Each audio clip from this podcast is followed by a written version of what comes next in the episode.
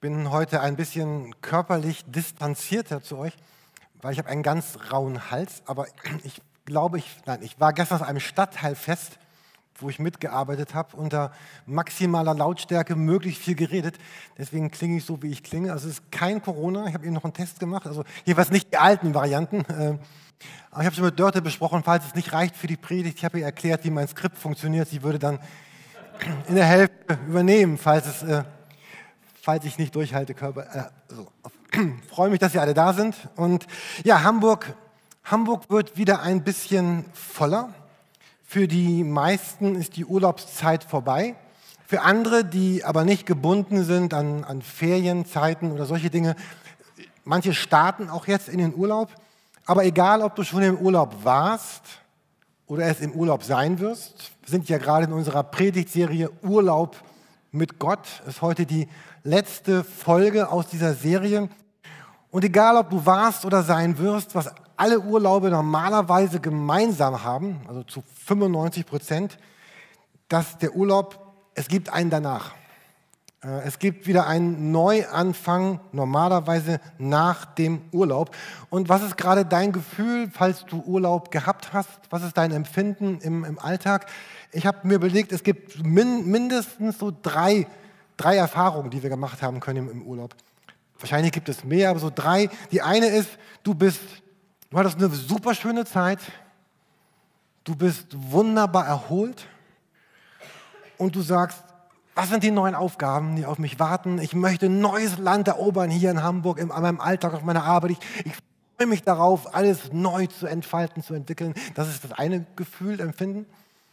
Das andere ist so, und das war, das war so gut dort im Urlaub. Und mein Alltag ist so herausfordernd. Ich, ich konnte mich gar nicht trennen von meinem Urlaub.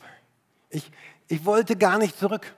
Und eigentlich bin ich emotional noch da und noch irgendwo anders. Und wir hängen noch irgendwo, keine Ahnung, wo war man? Irgendwo im Urlaub, Mallorca zum Beispiel. Oder war irgendwo und hängen noch da und bin noch gar nicht wieder hier. Und wir haben eine dritte Version von Urlaub kennengelernt. Also es war auch interessant. Wir hatten letzte Woche fünf Tage noch mal so frei und haben gesagt, oh, wir buchen uns eine kleine Ferienwohnung. Und äh, es war ganz wichtig, wir wollten in die Stille, mal so richtig abschalten, raus aus Hamburg, raus aus Gedanken. Und wir hatten eine Ferienwohnung, die, hat, die war wirklich richtig schön groß. Die hatte einen, einen wunderbaren Garten. Wir hatten noch nie eine Ferienwohnung mit so einem schönen Garten. Die war gut ausgestattet. Es gab jeden Flaschenöffner dreimal. Das war wirklich toll. Das war wirklich super. Aber die Wohnung war total klamm und sie war, sie war muffig. So als ob man, kennt ihr so schlecht gelüftete Kellerräume, wenn man da runterkommt? Und der Garten war dann doch nicht so still wie beworben, weil die Autobahn war nur 2,5 Kilometer weg und je nach Wind, ich bin ein bisschen so höherempfindlich, dann immer das leichte. Es war nicht, ich habe gedacht, es ist das Meer, es ist das Meer, aber ich habe es nicht geschafft. Und die Landstraße bis zum Ortsschild, da fuhren sie auch 100. Ähm, und dann kamen diese drei schwülen Tage letzte Woche da, wo das Gewitter angesagt war und Heike sagte dann, ach, lass uns doch morgen einen Tag früher nach Hause fahren. Ich habe gesagt, nee, wir fahren jetzt. so, dann haben wir unser Spiel zu Ende gespielt, haben gepackt, haben dem Vermieter gesagt, tschüss, wir fahren, deine Wohnung ist muffig. Und wir sind, ähm, und es war so schön, wieder in Hamburg zu sein. Es war, wir hören den Holstenkamp, aber es ist egal, es war der Holstenkamp. Und der Regen kam, ja, aber es war Hamburger Regen. Es war einfach... Äh, das war einfach wunderschön. Wenn ihr einen stillen Ort nördlich von Hamburg sucht, es gibt dieses Himmelmoor oder Himmelsmoor bei Quickborn. Das ist so still morgens. Wenn ihr dahin fährt, fahrt, ihr müsst nicht sonst so hinfahren. Mehr Stille als dort geht nicht, wenn nicht gerade diese Bimmelbahn da fährt. Okay. Aber egal, wie euer Urlaub war, alle Zeiten im Leben, die wir haben, die, die gehen irgendwann zu Ende die stoppen und wir kommen in Neuanfänge. So heißt diese Predigt auch, auch Neuanfänge. Unser ganzes Leben lädt uns sozusagen zu, zu neuen Anfängen ein. Uns wird Neues vor die Füße gestellt und manchmal haben wir gar nicht danach gefragt. Manchmal wollen wir dieses Neue gar nicht, was kommt. Und oft suchen wir uns das auch selber aus. Aber heute zum Beispiel diese Einschulungs- deswegen kamen wir auf dieses Thema Neuanfänge. Es ist ja so ein starker Neuanfang, bisher war das Leben so und so wie das Leben bisher war, wird es die nächsten 65 Jahre dann erstmal nicht mehr sein. So, falls es dann noch eine Rente gibt in 65 Jahren oder. Na, ist egal, ihr könnt selber rechnen. Ein großer Einschnitt. In der Bibel gibt es auch ganz viele Einschnitte und ein großer Einschnitt, den finden wir im ersten Teil der Bibel in Josua in Kapitel 3. Da geht es um dieses Volk Israel und dieses Volk Israel war, war lange Zeit in, in Ägypten, ich glaube um die 400 Jahre waren die da.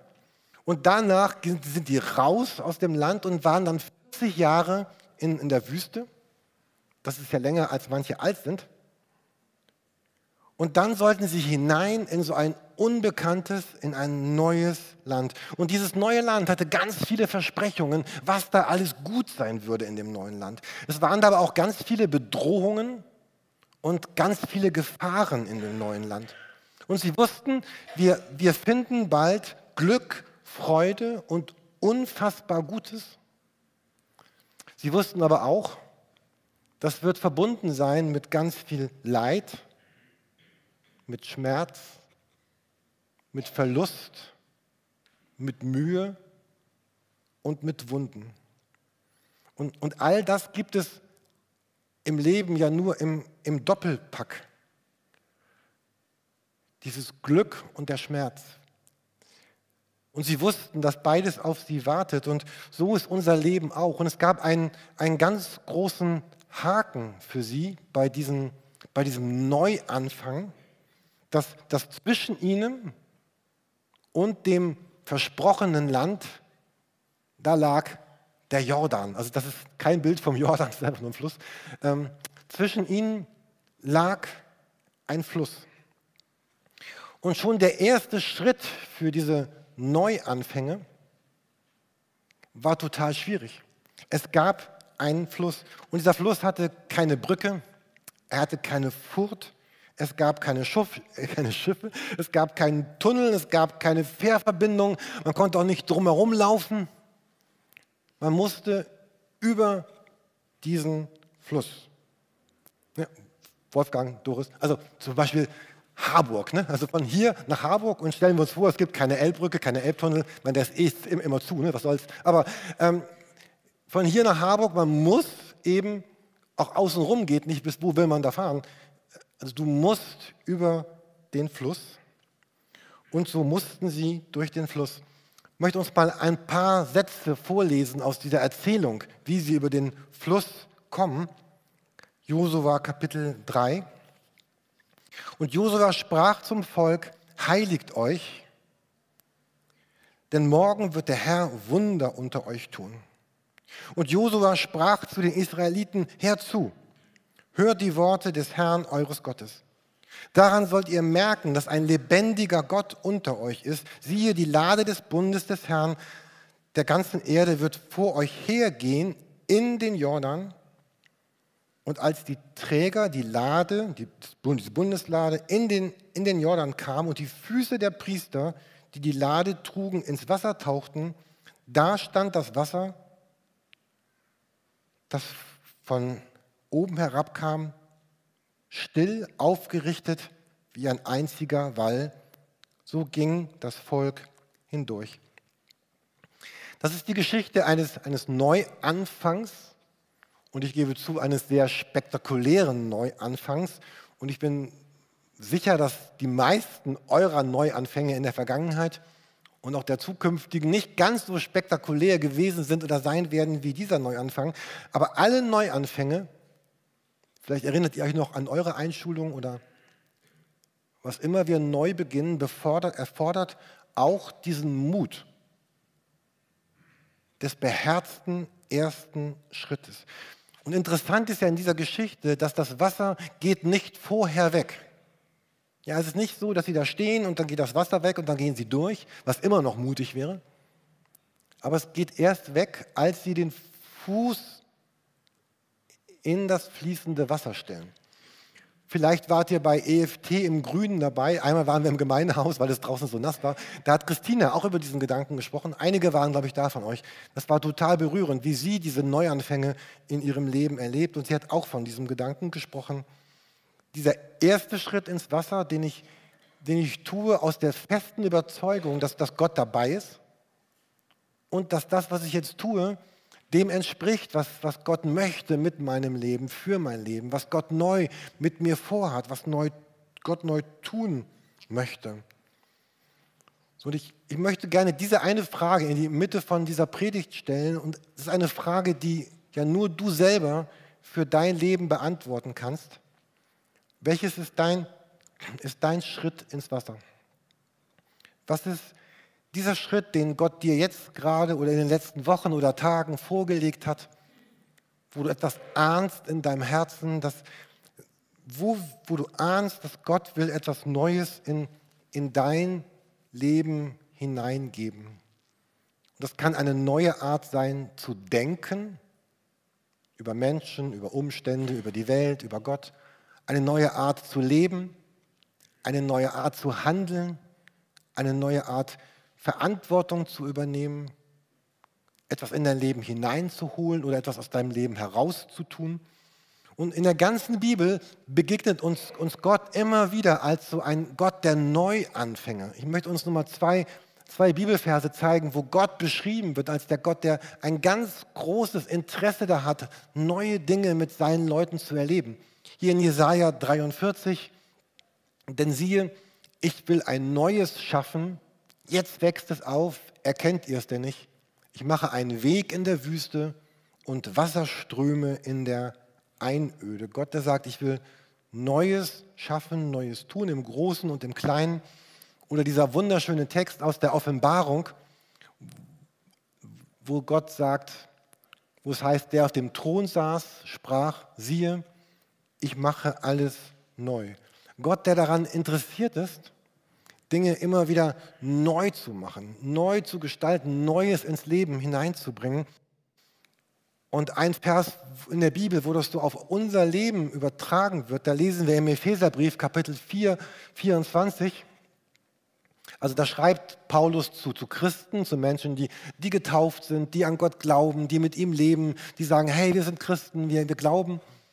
Äh, den sagt er, zieht den neuen Menschen an, der nach Gott geschaffen ist, in wahrer Gerechtigkeit und, und Heiligkeit.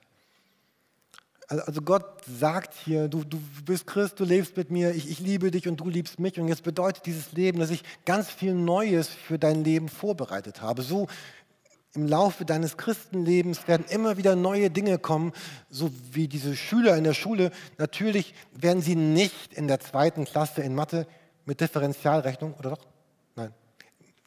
Werden nicht mit Differentialrechnung konfrontiert werden. Also das ist so ganz komisch. Oder mit Integralrechnung. Sondern sie werden ganz einfachen Zahlenraum bis 10, irgendwann bis 100. Also so ist auch mein Christsein. Ich werde immer einen größeren, Gott wird dir immer einen größeren Zahlenraum schenken, in dem du leben kannst, in dem du dich entwickeln kannst. Und ich bin überzeugt davon, dass, wie sage ich es jetzt nett oder freundlich, ich glaube, Gott mag es nicht, oder Gott wünscht sich, Gott möchte, äh, dass, also wenn Menschen sagen, ich, ich folge dir nach, Jesus, und, aber wenn man dann dauerhaft diesem, diesem nächsten Schritt ausweicht, den Gott mit dir gehen möchte, ähm, dass Gott das irgendwie nicht mag. Also wenn du sagst, ja, ich, ich bleibe mal bei dem Schüler, ich bin jetzt im, im Zahlenraum bis 10 ziemlich sicher, also 8 plus 2 kriege ich hin. Und jetzt sagt Gott, jetzt gehen wir mal weiter zu 9 plus 4. Und du sagst, nee, ich bin total glücklich, mit 8 plus 2 ist 10.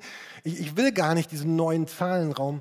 Ich weiß noch in der Schule, als plötzlich diese Zahl, ist es eine Zahl, als dieses I eingeführt wurde, rechnen mit, mit I. Also ich dachte, was soll das denn? Ich kann doch jetzt alles und jetzt kommt was ganz Neues. Und ich glaube, das ist ein Bild für Christsein. Und das bedeutet auch dieser, dieser Satz hier, dass Gott will, dass du, ist ja das Bild eines Kleidungsstücks, dass du immer wieder neue Dinge anziehst, die Gott in dein Leben hineinlebt, legt. Und trotzdem ist ja die Frage, was macht denn diese Neuanfänge in unserem Leben eigentlich so schwierig? Was macht diesen ersten Schritt ins Wasser so schwierig? Und ich stelle mir vor, ich wäre damals so einer der Priester gewesen, die da hätten gehen müssen Also ich bin mir nicht sicher, ob ich es mir gewagt hätte, in diesen Fluss zu treten. Vielleicht schon, ich weiß es nicht, ich war ja nicht dabei, aber es ist total herausfordernd. Und es ist nicht so easy peasy, tun wir mal eben, machen wir mal eben. Nur so ein ganz paar Gedanken, die, die mir wichtig geworden sind, was helfen könnte, den nächsten Schritt zu gehen, den Gott mit meinem Leben vorhat. Das eine ist, dass das, was Gott in dein Herz hineinlegt, in mein Herz, ist oft größer als das, was mein Kopf versteht. Und ich finde das ganz, ganz wichtig. Ich bin jemand, der Dinge verstehen möchte. Ja? Also ich habe mein Abitur gemacht mit Mathe und Physik, weil ich wollte Dinge verstehen und begreifen können. Nicht, dass ich sage, ich habe es wirklich verstanden und begriffen. Aber es gibt Eindrücke, die Gott in mein Herz hineingibt. Deswegen war mein viertes Fach auch Musik. ähm, Dinge, wo ich neu denken soll, neu handeln soll, was ich aber nicht glasklar und unwiderlegbar begründen kann. Wenn jemand dann kommt und skeptisch nachfragt und kritisch, Jürgen, was ist denn das? Kannst du denn beweisen, dass, dass, dass Gott mit dir möchte? Dann kann ich sagen, ich, ich kann das nicht wirklich beweisen. Wenn Gott mich anspricht, dann ist das mehr, als ich verstehen, begründen und vermitteln kann. Es ist nicht ein, so ein nachvollziehbares, wirklich verständliches Wissen. Es ist mehr eine innere Erfahrung und ein Eindruck von Gottes Heiligem Geist. Und das bedeutet ja nicht, dass, dass Christen un, so unwillkürlich unterwegs sein sollen. Also Im Sinne, ich habe keine Ahnung von nichts, ich tue einfach irgendwas und Menschen richten so größtes Chaos an. Aber es ist vielmehr so, dass, dass Gott so ein, ein Bild in mein Herz hineinlegt, meines nächsten Schrittes oder meines nächsten Lebensweges. Vielleicht gibt es so ein, ein Erschrecken, vielleicht kennt ihr das auch, so, oh, stimmt, Gott, das willst du mir gerade sagen. Oder so ein, ein Aufwachen, dass du plötzlich aufwachst und merkst, stimmt, in diesem Thema, Gott, da ist was, was du mit mir sagen willst. Und das, und das nicht mit sich selbst wegzudiskutieren. Vielleicht spricht Gott mit dir über deine Lebenshaltung, über deinen Umgang mit deiner Zeit, über Versöhnung, die wichtig wäre. Jemand, ich hatte gestern eine Predigt gehört, vorgestern sagte jemand, es ist total schön, über Versöhnung zu reden, bis du selber aufgefordert bist, Versöhnung zu üben, weil Versöhnung zu üben heißt, jemand hat dich vergangen, hat dich verletzt, hat dich verraten, hat dich betrogen, hat dir wehgetan, dann musst du ja erst Versöhnung üben. Vielleicht sind da Dinge in deinem Herzen, wo du ganz stark spürst, ich bin so verletzt, bin so, ich brauche diese Versöhnung.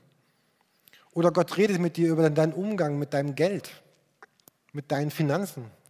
Und Gott sagt, hey, ich will nicht, dass du sie für das und das, sondern für dieses und jenes einsetzt. Die Art zu denken. Und ich, ich weiß auch, dass man Dinge nicht erzwingen kann. Meine Mutter hat früher immer gesagt, ich wäre penetrant. Also Penetranz bedeutet, ich will etwas jetzt und zwar sofort. so. Äh, und deswegen nochmal dieses Gleichnis, Matthäus, Markus 4, da sagt Jesus, das Reich Gottes ist wie ein Bauer, der auf seinem Acker Saat sät. Und dann legt er sich schlafen, steht wieder auf, ein Tag folgt dem anderen und währenddessen geht die Saat auf und wächst wie von selbst. Und er weiß nicht wie. Die Erde bringt ihre Frucht hervor und am Ende wird er dann ernten und das Korn dreschen und all diese Dinge tun. Also hier ist ein sehr aktiver Mensch, der pflügt und eckt und sät und später schneidet und erntet. Aber mittendrin geschieht etwas, was er und kein anderer wirklich, wirklich erklären kann. Und gleichzeitig da die wirklich die Dinge, die Gott in unser Herz hineinlegen möchte, kann er nur dann in unser Herz hineinlegen, wenn er einen, irgendwie so einen, einen offenen Raum vorfindet. Also wenn dein Schuhschrank voll ist, passt da einfach kein Schuh mehr rein. Wenn mein Herz voll ist mit allen möglichen Dingen und Gott will was Neues geben, dann, dann passt das einfach nicht rein. Und Gott zu suchen heißt irgendwie auch, sich von ihm, ihm finden zu lassen. Raum zu machen Platz zu machen. Wir singen so ein Weihnachtslied, ein englisches, Make Room in Your Heart, mach Raum in deinem Herzen. Ich war letzte Woche mit etwa 30 Hamburger Pastoren auf einem Pastorentreffen von Gemeinsam für, für Hamburg, also die Pastoren, die so eine leitende Verantwortung für bestimmte Bereiche in Hamburg übernommen haben. Wir waren in, in Ratzeburg zwei Tage in, in Klausur und dann hat man viel beredet, aber auch viel gebetet. Und in einer der Gebetszeiten hatte so ein Pastor so ein, ein Bild bekommen, was er uns mitgeteilt hat, was ich euch auch gerne erzählen würde, weil es mich einfach sehr berührt hat, weil es genau zu dem passt heute Morgen, zu diesen Neuanfängen. Und er hatte im Gebet dieses, dieses Bild, als, als würde er oder jemand einen, einen Zaun bauen, so einen Zaun mit so, so einem Lattenzaun, mit so ganz vermoderten alten Latten. Allein das fand ich schon ansprechend, weil ich hatte genau das letzte Woche auch gemacht. Heike meinte noch, nimm doch nicht die alten Latten, kauf einen neuen Zaun. Ich sage, nee, ich will gerne die alten Latten verwenden. Ja, gut. Und dann, dann baut er diesen Zaun weiter auf. Und für ihn war das so ein, so ein Eindruck dafür, dass dieser Zaun war so etwas, der all das Gute verhindert, was Gott in sein Leben geben will, aber er, er baut seinen Zaun. Also da ist das Gute, was Gott geben will, hier bin ich und dazwischen baue ich meinen Zaun. Und dann hat er gesagt, und dann habe ich mir diese Pfosten angesehen, die diese, diese Latten halten. Ne, also jeder Zaun hat ja auch so Zaunpfosten, die waren aus Holz. Und er hat gesagt, darauf standen drei, drei Begriffe. Es hat mich sehr berührt, diese drei Begriffe. Und ich kann mir vorstellen, dass das auch die Begriffe sind, die viele von uns davon abhalten, das Gute zu erfahren, was Gott in ihr Leben geben möchte. Er meinte, auf diesen drei Pfosten, die diesen vergammelten Zaun halten sollten, standen die drei Begriffe Ängste, Sorgen und Verborgenes. Ängste und Sorgen und Verborgenes. Dazwischen baue ich den Zaun, der mich abhält, das zu erleben, was Gott in mein Leben hineingeben möchte. Ängste, Sorgen und Verborgenes. Kennt ihr diese Befürchtung in eurem Herzen, dass wenn diesen, ob das alles gut wird, wenn ich jetzt diesen Schritt gehen will in dieses Wasser, ist das wirklich das, ist es wirklich das Beste? Sollte ich es wirklich tun? Und wir brauchen, ich habe letzte Woche in einem Buch diesen Satz gelesen, den fand ich sehr ansprechend. Wir brauchen den Mut, Dinge nicht zu verstehen. Wir brauchen den Mut, Dinge nicht zu verstehen und trotzdem zu handeln. Ja, aber die Angst sagt dir, Jürgen, wenn du Dinge nicht verstehst, dann darfst du auf keinen Fall diesen Schritt ins Wasser gehen. Und die Angst hält dich zurück. Die Angst hält dich in dem Land, was du kennst, in deiner vertrauten Ecke. Oh, hier bin ich sicher, aber ich habe Angst. Die Angst hindert mich, den, den nächsten Schritt zu gehen. Und es geschieht wenig Neues mit Jesus, wenn die Angst oder die Sorge mich kontrolliert. Aber auch dieser Gedanke des Verborgenen hat mich, hat mich angesprochen. Es geht nicht darum, unser schlechtes Gewissen anzusprechen, aber es, vielleicht gibt es Dinge in meinem, in deinem Leben, die, die verborgen sind und die nicht gut sind, die du verbirgst vor dir selbst, vor Gott, vor deinem Partner, vor deiner Familie, vor, vor Menschen, vor anderen. Dinge, die, die irgendwie dunkel sind, die verborgen sind, die nicht gut sind, die, die faulen und, und, und die dich hindern, das Neue anzugucken, was Gott in dein Leben tun möchte. Und vielleicht möchtest du dich diesem Verborgenen zuwenden. Vielleicht alleine und vielleicht sagst du, oh, ich habe aber auch Angst, alleine das zu tun. Vielleicht gibt es jemanden, dem du vertraust, mit dem du darüber reden möchtest, dass diese Dinge anzugucken, die verborgen sind, die vielleicht hässlich sind. In unserem Leben gibt es ja fast unbegrenzte Möglichkeiten, das Gute und das Falsche zu tun. Und was mich manchmal anstrengt, ist handeln zu müssen, ohne genug zu wissen Vielleicht kennt ihr das auch, handeln zu müssen, ohne genug zu wissen. Und das hat was zu tun mit Ohnmacht und mit Unsicherheit und es ist demütigend, nicht genug zu wissen. Und wir müssen ja Entscheidungen treffen. Wir müssen. Und deswegen ist es so gut, dass. Achso, bin ich aber falschen. Ist es so gut, dass wir in dem wissen, wir, wir sind eben nicht alleine, sondern dass das Glauben eben auch bedeutet, Vertrauen zu lernen.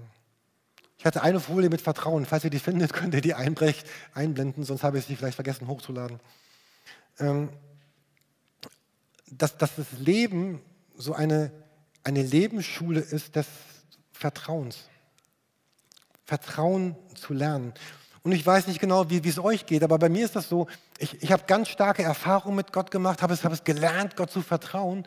Aber dann ähm, in der nächsten Situation ist es nicht so, dass das Vertrauen irgendwas ist, was ich in der Hosentasche habe, was ich rausholen kann und sagen kann, hey, hier ist mein Vertrauen, wo ist die neue Situation, sondern die neue Situation will wieder neu von, von mir, dass ich, dass ich Vertrauen lerne. Wenn ihr mal die Evangelien lest, diese Geschichten, wo Jesus mit seinen Jüngern unterwegs ist, sie erleben eine Brotvermehrung und bei der nächsten Hungerskrise fragen sie, was machen wir jetzt? Ja, sie erleben, dass Jesus einen Sturm stillt und beim nächsten Sturm fragen sie sich, oh, was machen wir jetzt, Jesus? Sie erleben, dass Jesus Menschen heilt und bei der nächsten Krankheit wissen sie nicht weiter. Und ich dachte, ja, das bin ich. Und wahrscheinlich du. Ja, ihr nicht, aber doch ihr auch. Keine Ahnung. Aber das ist gar nicht, also es ist irgendwie normal, finde ich so. Und deswegen ist es die Herausforderung unseres Lebens, Vertrauen zu lernen. Und Leben wird nicht gehen, oder diese neuen Schritte werden nicht gehen ohne leidvolle Erfahrungen, ohne Fehler, ohne Irrungen, ohne Versagen, ohne Ohnmachtsgefühle, ohne Überforderung.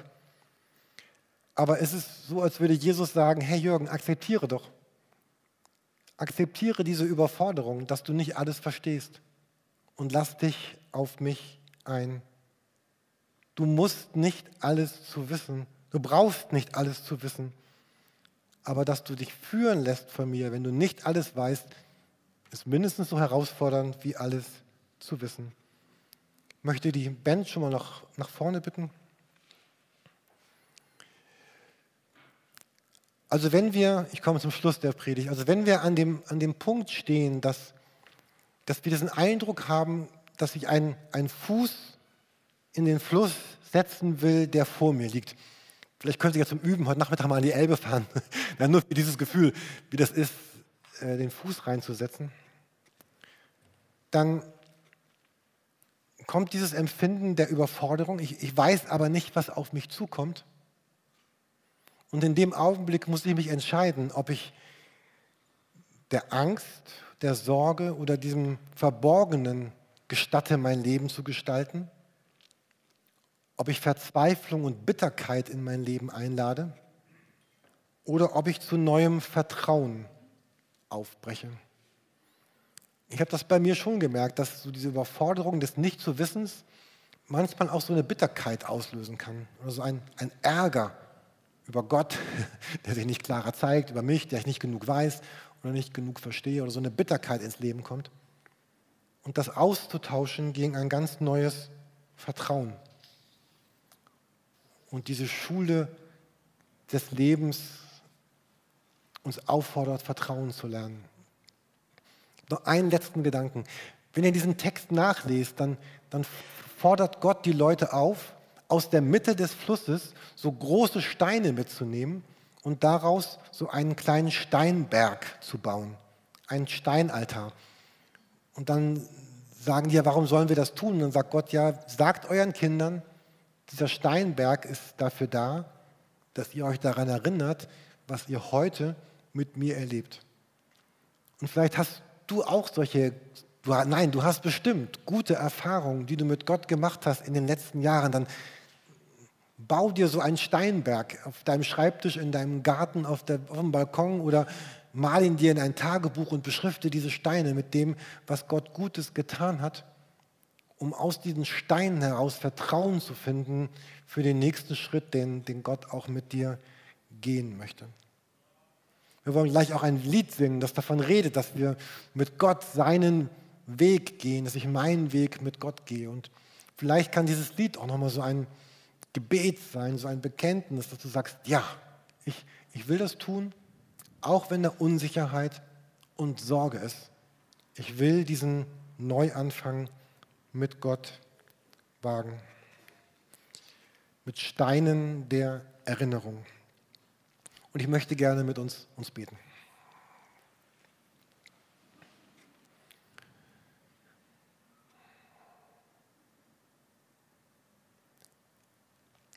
Jesus, ich habe gestern gedacht, es ist viel einfacher, über diesen Text zu predigen, als, als diesen Text zu leben. Und ich weiß, wie oft mich auch Angst und Sorge und Fragen und Unsicherheit zurückhält, mich auf das einzulassen, wo ich spüre, dass, dass du mich dazu herausforderst, dazu noch die Angst, vielleicht Fehler zu machen oder Und ich möchte dich bitten für mich und für alle anderen, denen es, denen es ähnlich geht, dass wir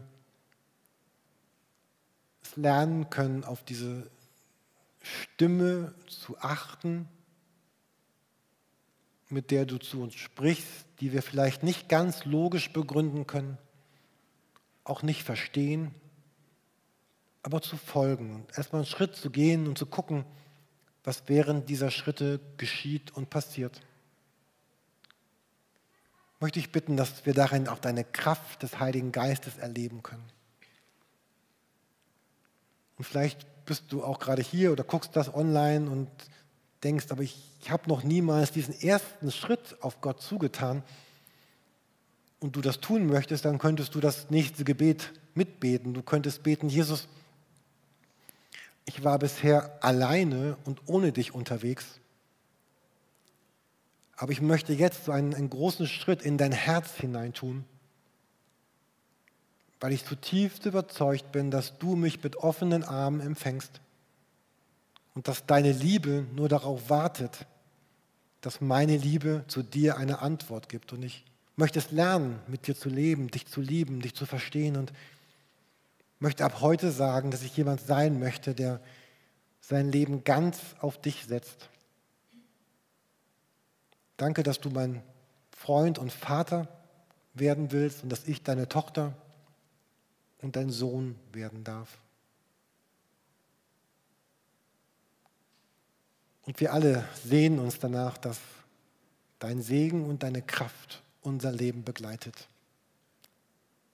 Amen.